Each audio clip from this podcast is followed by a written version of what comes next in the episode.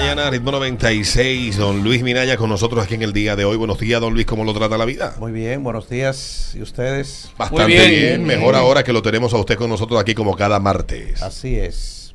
Pues bueno, continuando con el tema dirigido a los empresarios, competencias, habilidades que deben, que deben tener. Hoy voy a hablar eh, de tres eh, actividades, tres habilidades eh, en que debe ocuparse un, empresario, sobre todo, digamos, en los primeros años de uno, dos, tres, cuatro, cinco años de empezar el negocio. Obviamente que la habilidad mayor que tienen todos es hacer realidad lo que tienen en la cabeza. O sea, esa es una habilidad eh, que no es tan común como uno pudiera creer, porque hay más libros escritos sobre ciudades y sobre muchos sueños que, realidades. Entonces, esa característica del emprendedor, que no todos la tienen, porque hay emprendedores que sueñan y sueñan y no son capaces de realizar nada. Son los que dañan muchos negocios y pierden mucho dinero. Abren un restaurante y lo cierran a los dos o tres meses. Tienen muchas iniciativas, pero no, no concretizan. Entonces esta habilidad es eh, esa capacidad para operar un negocio, abrirlo, instalarlo y que opere. Eso es lo que se llama el nacimiento y lograr que, que permanezca. Entonces permanecer quiere decir ya el negocio vende, está vendiendo bien, eh, cubre, quizá no tiene muchos beneficios, no le sobra mucho, eh, pero, pero ya permaneció, tiene un año, tiene dos años y está ahí. El siguiente paso, después que ya tú tienes esa capacidad de operar el negocio, que hay que decir que empiezan a operarlo con lo que pueden, con lo que tienen, quizás no de la manera más completa posible, eh, que ese es un error y ese es un problema serio de poner un restaurante. Que un restaurante tú tienes que ponerlo con todo. Claro. Entonces tiene que hacer una inversión demasiado grande. Mientras que si tú pones eh, un carrito o abres en tu casa en una marquesina, empiezas a vender comida, pues tú tienes la oportunidad de crecer al paso. Entonces, después que ya tú tienes tu negocio que está operando, el siguiente paso que tienes que hacer y la siguiente habilidad es cómo voy a hacer que crezca ese negocio, cómo voy a aumentar los ingresos, cómo voy a aumentar las ventas. Obviamente que eh, muchos también tienen esa habilidad, pero aquí es donde se complica la cosa. Porque aquí, cuando un negocio crece, no debe crecer al estilo Popeye.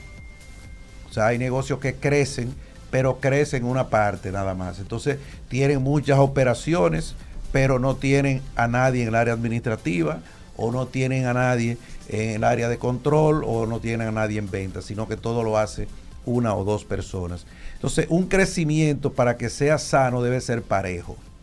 Tiene que crecer por todas partes. Si aumenta las ventas, aumenta la operación, tiene que aumentar el personal. Tiene que, que poner ya, empezar a hacer, a vislumbrar lo que se llama la estructura.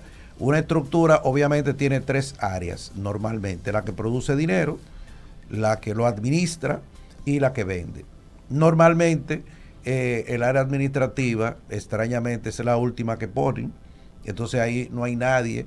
Eh, normalmente pues tienen un contador externo, que es el que paga los impuestos, pero que ese contador externo no lleva registro del día a día de lo que está pasando en el negocio, sino que simplemente paga los impuestos.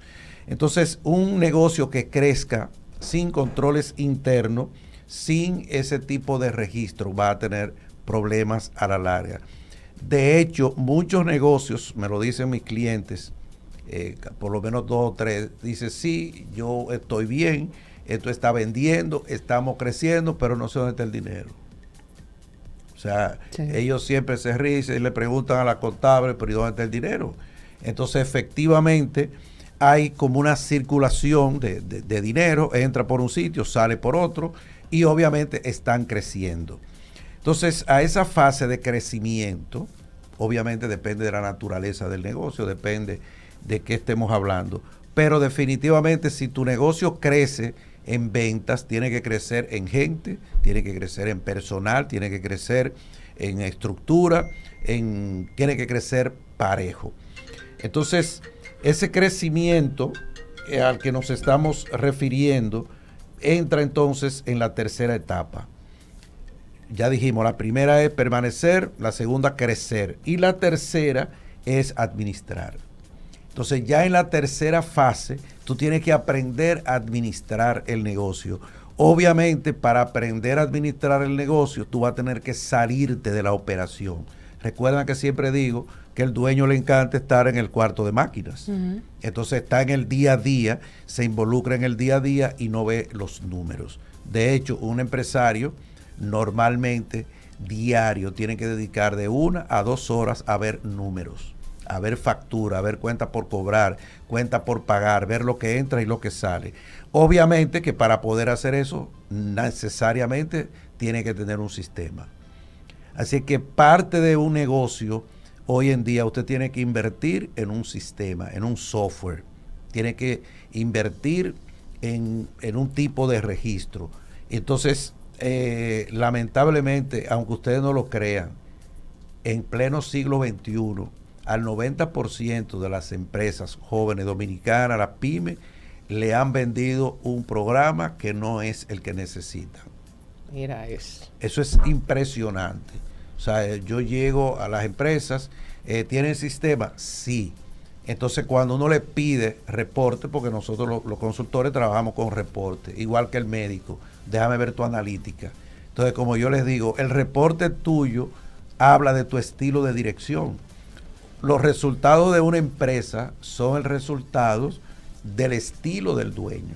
Esa es la información. Para mí, los ingresos y los egresos y los gastos que tú tienes, ese es tu estilo. Así como el médico dice, sí, esos triglicéridos altos que usted tiene, no es porque se paró en, la, plaza del, colesterol en La Vega a comer chicharrón, sino que eso, eso es acumulado, es viejo. Entonces... Está bueno el nombre, Sí, la plaza del colesterol. Es ahí en Controva. Controva. Sí, ahí. Plaza del colesterol. Sí, colesterol free. Ahí no se paga y ustedes se lo dan gratis. Vamos a comparar. Mi abuela ya tiene el colesterol y los triglicéridos a mil. Bien, entonces, definitivamente es, es penoso saber eso, que, lo han. No, no podemos decir quizá que lo han engañado, le, vendieron quizá lo que, lo que, lo que ellos tenían. Y entonces, pues el empresario muchas veces eso es su área de ignorancia. Pero miren, sin un buen registro, sin un buen sistema, no va a ser posible hacer de tu negocio rentable.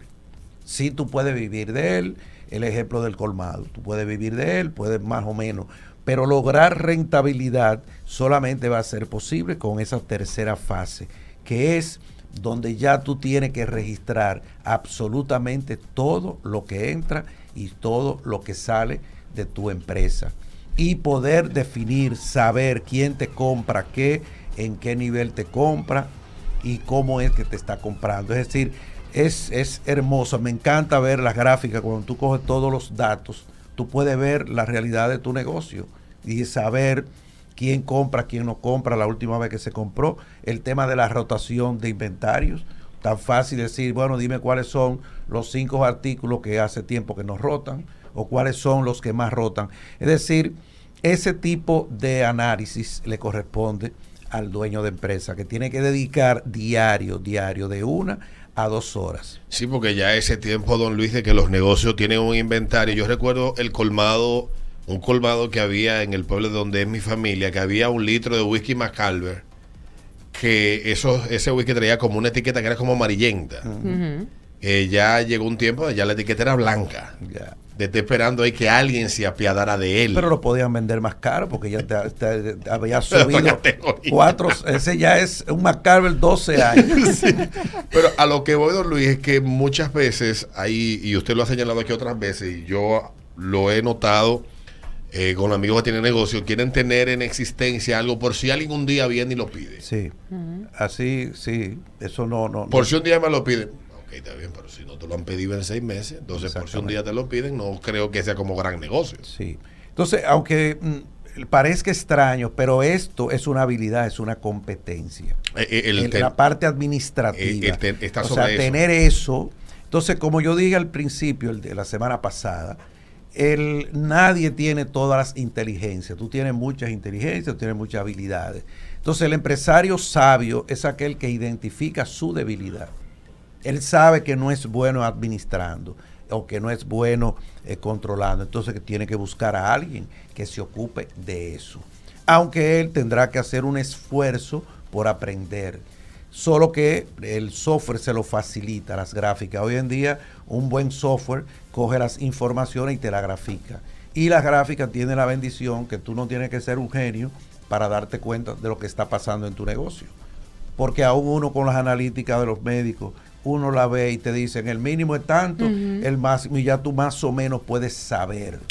Los software que hay ahora, que, hay muchos que son completísimos, usted lo sabe, don Luis, y bastante costosos también, pero que vale la pena la inversión. Sí. Que le permiten a que involucra muchísimas actividades dependiendo del tipo de negocio. Que yo conozco el caso de una empresa que se dedica a una actividad que hasta ellos pueden hacer la graficación de qué cantidad de mantenimiento proyectado al, en el tiempo ellos van a tener que brindar y tener eso perfectamente controlado. Sí, hay lo que se llaman simuladores, que son tablas dinámicas que te dice, bueno, es una cosa increíble. Si tú quieres vender eh, en el mes 500 platos, ellos te van a decir lo que tú necesitas para tener eso, cuántas horas hombre vas a necesitar y cuántos recursos humanos, todo eso, o sea, existe. Y de hecho, el, el, Excel, que sigue siendo la maravilla del siglo, puede conseguir a alguien que te haga una tabla dinámica. Y créame que alguien con una habilidad eh, de ese tipo, aunque no conozca mucha producción o no conozca mucho de venta, puede lograr mucho.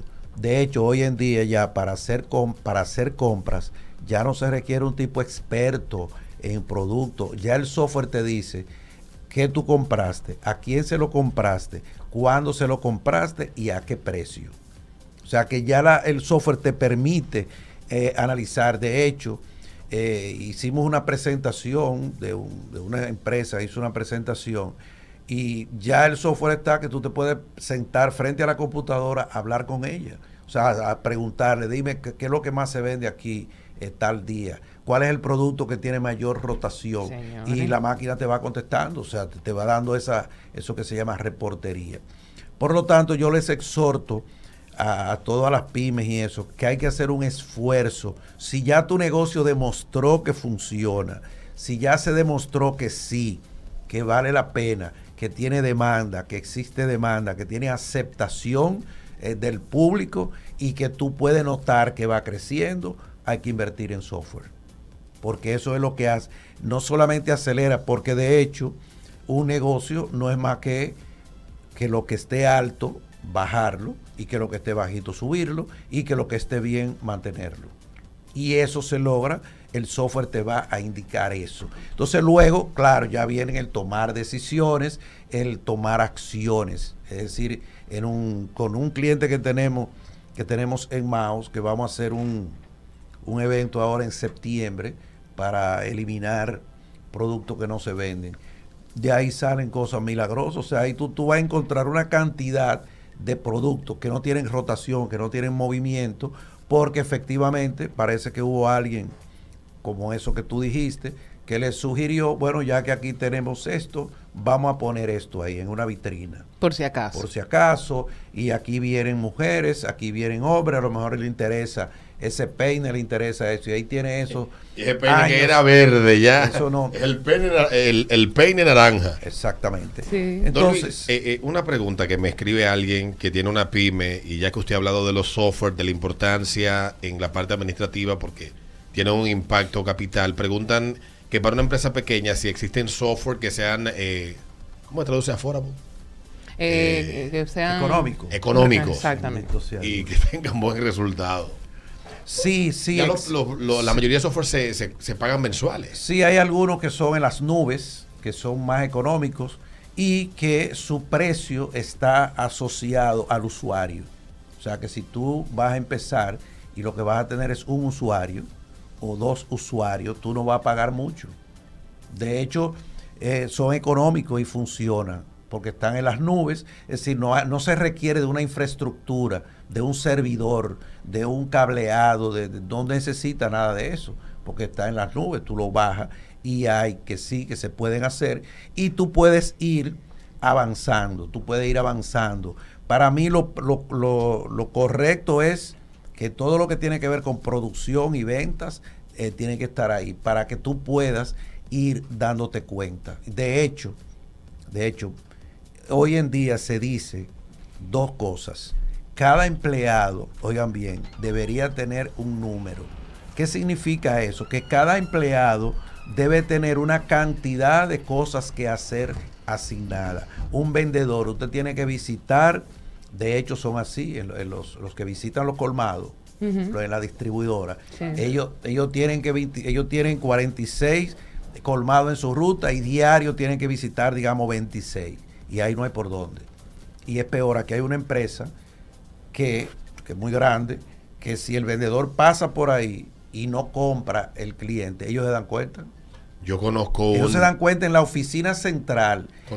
y ellos se dan cuenta y llaman para indicar qué pasó. Conozco un laboratorio que sus vendedores tienen eh, dispositivos terminales que tienen establecida la ruta y, el, eh, y va actualizado en tiempo real cómo se va ejecutando la ruta. Y así como usted dice. Sí. Cuando ellos vienen a llegar a la oficina, ya se sabe en la oficina dónde te paraste, cuánto vendiste, qué te pidieron, o que si diste crédito o whatever, todo, y si hiciste la ruta. Exactamente. Entonces, hoy existe. También hay, eh, tengo algunas personas que hacen que lo que se llaman aplicaciones. Hay momentos en los cuales tú dices, mi, mi negocio es diferente, mi negocio es complicado. Hay aplicaciones que te la van a desarrollar para permitir eso. Entonces, hoy en día se dice dos cosas que empecé diciendo. Uno, cada empleado debe tener un número. O sea, hay una cantidad de llamadas, una cantidad de visitas, una cantidad de algo que tú tienes que hacer diario. Y número dos, lo cuando tú le pones número a las personas, te quita de arriba el tema de lo personal. Porque ya yo no tengo que decirte que Adriana es mala o es buena. Muéstrame la cantidad de lo que hiciste. Entonces no tengo que decirte. No estoy conforme. Eso se lo dejo usted a la computadora. Ajá, eso simplemente, mira, aquí dice que tú tenías que llamar a 20 clientes para cobrarle y que de esos 20, el 80 debieron haberte pagado. Y llamaste 60 y obviamente te pagaron 10. Entonces, no hay que ofenderse, ya nadie se ofende porque ahora todo está registrado, y eh, parametrizado. Y lo otro es que en el siglo XXI las decisiones deben tomarse con base a números, con base a datos. No es que el programa está mal, muéstrame el rating. No es que el programa no deja cuántos anunciantes tenemos, cuánto están pagando y para que esto sea rentable, cuántos anunciantes yo necesito. 20, ¿cuánto tenemos? 5, 15, ¿cuántos faltan? 5, pues hay que buscar 5. Entonces, así las cosas son mucho más prácticas, eh, son menos conflictivas, porque no hay que apelar tanto a la emoción. Obviamente que sí, donde, donde entra la, parte humana es en el tema de las habilidades blandas, que vamos a hablar en la próxima semana, en donde las habilidades blandas son las que están matando de estrés a la gente, a los gerentes, porque las habilidades blandas no se enseñan en la, universidad y tú puedes tener seis maestrías, todas las maestrías que tú quieras. Pero si usted no sabe hablar, si usted no sabe comunicarse, si su estilo de comunicación es imperativo e impositivo, coercitivo, usted va a tener serios problemas. Te van a hacer lo que tú quieres. ¿Se recuerdan los, campesinos en la granja? Con la, con la tina de agua que había que frente a la puerta, que siempre estaba sucia y le echaron tanto pleito. Y al final ya el dueño veía que la tinita estaba perfectamente limpia, sin impecable. Se impresionó. ¿Y qué hacía la gente? Que la saltaba. Entonces ya tú supiste todos los pollos enfermos. Entonces a veces esos estilos eh, no funcionan. Entonces la conclusión es, si estamos creciendo, si, si nuestro negocio va bien, tenemos que ir agregándole al negocio lo que lleva. Número uno, una estructura. Gente que se ocupe del área administrativa, una gente que sepa de eso. Y la contabilidad, por Dios, déjenla fuera un tiempo nada más. Que ese otro tema. O sea, yo tengo un contador externo. Es que el contador externo eh, que probablemente va a desaparecer con, con, con la... cuando, hay que aclarar a la gente en español, Luis, cuando te dice dejarla, dejarla fuera un tiempo, no significa que no, no lleven los procesos contables.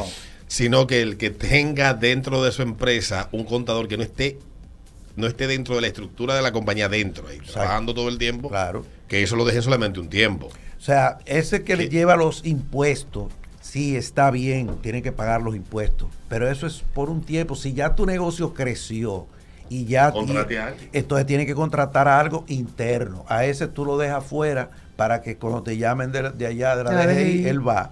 Y él cuando haya que presentar los estados financieros o tú necesites un, Un un estado financiero para ir a un banco que te, te ponga eso bonito, ellos saben hacer eso perfectamente, Sí. maquillarlo, él se ocupa de eso. Pero que internamente todo lo que se registre, que al final del día tú puedas pedirle a esa persona, dime lo que entró, dime lo que salió, cuánto me pagaron de lo que debieron pagar, etcétera, etcétera. Entonces tiene que tener tu contabilidad interna, llevar todo ahí. Entonces tiene que armar tu estructura. Luego que tiene tu estructura, entonces tiene que empezar a registrar todo y tomar decisiones con base a datos. Es muy bueno decir, me hace falta aumentar un 20% para tener mi rentabilidad. Para aumentar ese 20%, cuánto más tengo que vender, cuánto más tengo que producir. Y eso es muy simple, es mu- mucho más, eh, digamos, más racional, más, más práctico. Bueno, don Luis, eh, este mes promete mucho aquí en el ritmo de la mañana. Le damos las gracias. Así que nos vemos la semana que viene. Recordar a la gente que don Luis Minaya tiene su página de internet luisminaya.com, que lo encuentran en Instagram eh, fácil como Minaya rayita abajo CO. Y ahí don Luis también comparte mucha información interesante y pueden escribirle que él siempre responde. Así es. Don Luis es su propio CM. Muy bien. Gracias. Gracias a don Luis Minaya. Bye. Comerciales y venimos con más aquí en el ritmo de la mañana. Tu